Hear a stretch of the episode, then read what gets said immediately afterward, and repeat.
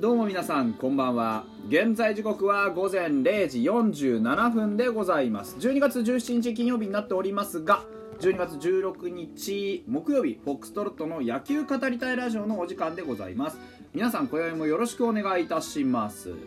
はい。えー、本日はお便りトークなんですが、あね、以前あの募集いたしましたあの選手語りのネタちょうだいなっていうね、あ毎毎回言ってますけど、これ、えー、お便りの中であの複数の選手を挙げていただいた方が、まあ、何名かいらっしゃるんですね。でなのでそれちょっと一気にお答えすると明らかに時間が足りないんですよ。なんか5人も6人も上げてもらってるんでそれ自体は全然嬉しいことでありがとうございますって感じなんですけど、まあ、誰から取り上げていくかっていうのはコツコツやっていこうかなと。ちょっと1つのお便りなんですが2つ3つに分解してねいこうかなというふうに思います。えーと、たくさん候補を挙げてしまいごめんなさいということで、あのー、ね、11月のいつだったかなあいただいた、えー、質問箱への投稿の中にですね、え、中島拓也選手からの世代交代の理由と今後の中島選手のあるべき理想の姿過去打撃は分かりきっているので主に守備面でということでいただいたお便りがありました。こちらを、えー、テーマにお送りしたいと思います。まあ、題して中島拓也世代交代と今後についてというところですね。あのー、中島拓也選手ね、僕ずっと言ってますけど、まあ、2016のね、あのー、ファール打ちまくって三振しまくってた頃の中島拓也が一番僕はあの中島拓也らしかったというふうに思っているんですが、えー、今シーズンの中島拓也年齢は30歳になりまして、あのー、ね、お子さんも生まれたということで心機一転っていうね、えー、年に来年はなってくるんじゃないかなというふうに思いますが今年は13年目でした。もともとね178センチ75キロと非常にあの小柄でね、えー、まああの小回りの利くタイプのショートです。で守備に関してはもう本当に言うことがない、うん、あのー、やっぱり守りのねその補給っていうところまでの安定感みたいなものはね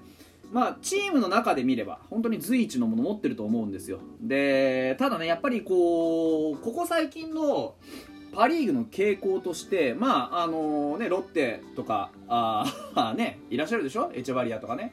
えー、あと西武は源田とかね。そういうあの大型内野手というのは増えてきてます。あの小さくて守備がね良くてえー、でまああのー、打撃はまあまあまあ目つぶろうかみたいなタイプの選手っていうのは、まあ、かつてはよくね、えー、いろんなチームで主力を張ってたりしました。でそういう選手は例えばギダをあのしっかり決めるですとか盗塁がとかね、えー、フォアボールが選べるとかファールで粘れるっていうのもそうです。そういう何か一芸をね打撃では発揮してでそこで、まあ、ある程度の役割を担保してであの守備で、まあ、輝くと。いうようなねいわゆる守備型と呼ばれるタイプの、まあ、野手だったわけですよ。でただ正直な話でこの世代交代の理由というふうに考えると正直な話ショートにも攻撃力を求めざるを得ない野球の流れができてきましたよね、うん、ですからあのどのチーム見てもそう、まあ、例えば巨人ね見てみてくださいよ。ショートでずっとね打撃でも主力を張っている坂本勇人がいますよ。という話ヤクルトなんかは本当顕著にねショートでもホームランが打てる内野手ね二塁セカンドでもホームランが打てるっていう選手やっぱり連れてきてますし育ててますよね、うん、っていうところもあるし。でね今年優勝しましたあバファローズ。パ・リーグ優勝しましたバファローズだって紅林君がねまさにそうじゃないですか、うん、ですからやっぱ考えてみるとそういうふうに内野手だからといって、まあ、打撃がおろそかにおろそかにしてるわけじゃ中島拓也もないんですけれども打撃に弱点を抱えているのを仕方ないというふうに許容できる野球の流れではこれはもうなくなったと見ていいでしょうね、うん、ですから何が起こってるかっていうと、まあ、野球の仕組みの変化ですよ。例えば2番最強打者論なんてのが出てきている。でそんな中で、ね、今まであの中島拓也みたいなまあ、あの小兵が補ってきたそのつなぎっていう役目を、ね、2番に任せるっていうことがそもそもなくなってるんですよね。ですから1から4まではもうとにかく打てる出塁できるという選手で固めなさいよっていうのは昨今の野球のセオリーみたいになってるわけですよそう考えると中島拓也とかみたいなその守備型のねいわゆる打撃はもうギダーで送りますとか進塁打で送りますみたいなタイプの選手に関してまあ打順の適性を得られないんですよね、うん、あのー、今年のファイターズ下位打線が下位打線すればするほどね、下位打線するという動詞をあの自然に使ってますけど下位打線が普通にあのアウトになればなるほどおやはりあの攻撃能力っていうのは落ちていきました。なんでかっていうとそういうふうに上位打線1番から4番までのところに打てる選手をごそっと固めるとうん例えばね6番7番8番とかそういった下位の打順の選手たちがどっかでアウトになってしまえばしまうほど攻撃をして点を取るという役目が全部1番から4番までに回ってくるわけですよね、うん、そうすると出塁を誰がやってねホームに返してくるのを誰がやるのかっていうところの役割が全部1番から4番の上位打線に持ってこられちゃうわけですよ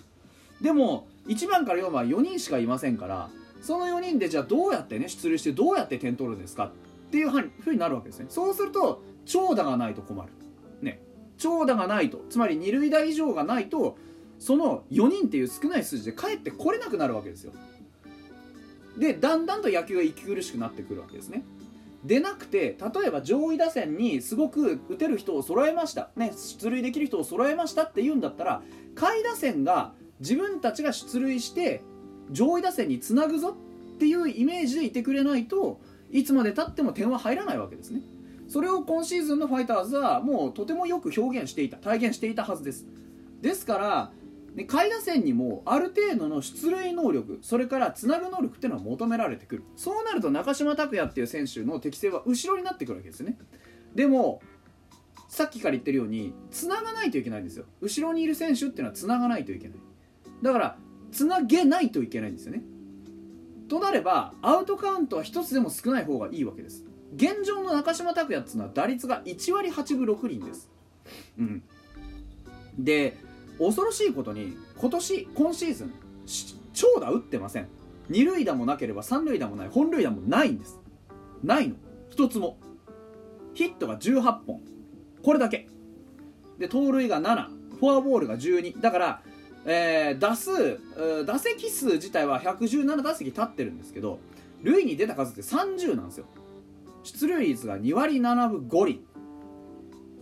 はっきり言ってこれだとまあねこれで30歳のベテランにねまあファイターズ的にはベテラン入ってくるわけですよ。これでやはりスタメンに置いておくっていうのは非常に難しいわけですね。せめて出塁率は3割。打率は2割前半乗ってこないと理由がないんですよね、うん、打線の中に組み入れる。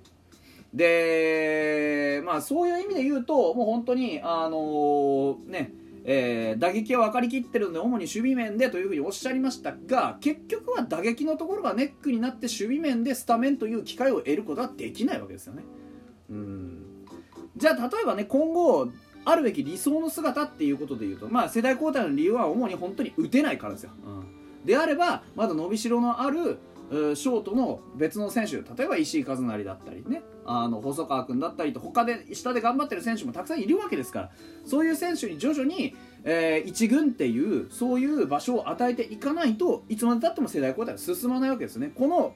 この本当申し訳ない。このレベルの選手にスタメンでこだわる必要性が全くない。っていうところがあ今は本当に申し訳ないんだけどそういう現状があるというところ。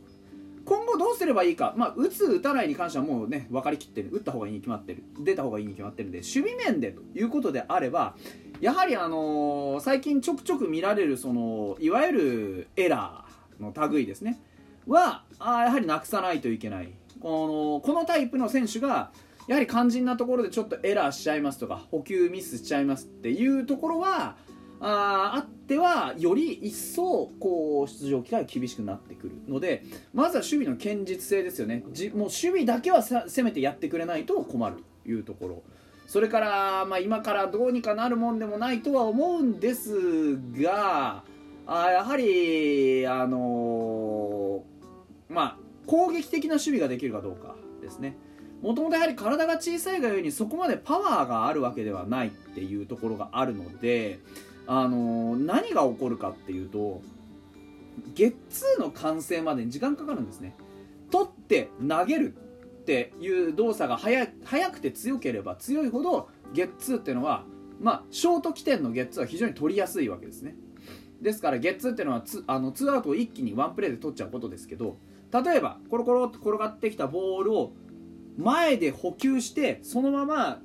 ショートへピッて送ります。でショートへ送りました。からのセカンドか、えー、ファーストに送りますというようなこの一連の動作の視点であるところのショートがやはり強い送球ができるかどうか。これは本当に大事です。だから中島拓也の僕が一番その守備面で危惧しているのは実は補給のことよりも送球の面です。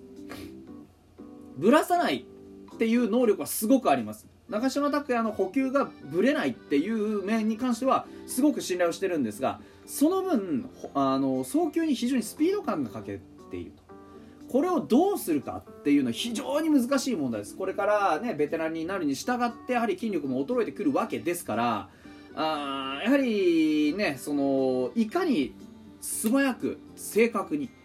えー、アウトを取るっていう行動を重ねられるかっていう意味ではやはりもうちょっと攻めた守備しないと、ね、ポジショニング等々で攻めた守備ししていかないとちょっと補いきれないかなっていう面はあるとは思います。実際今年ねセカンドの方が、あの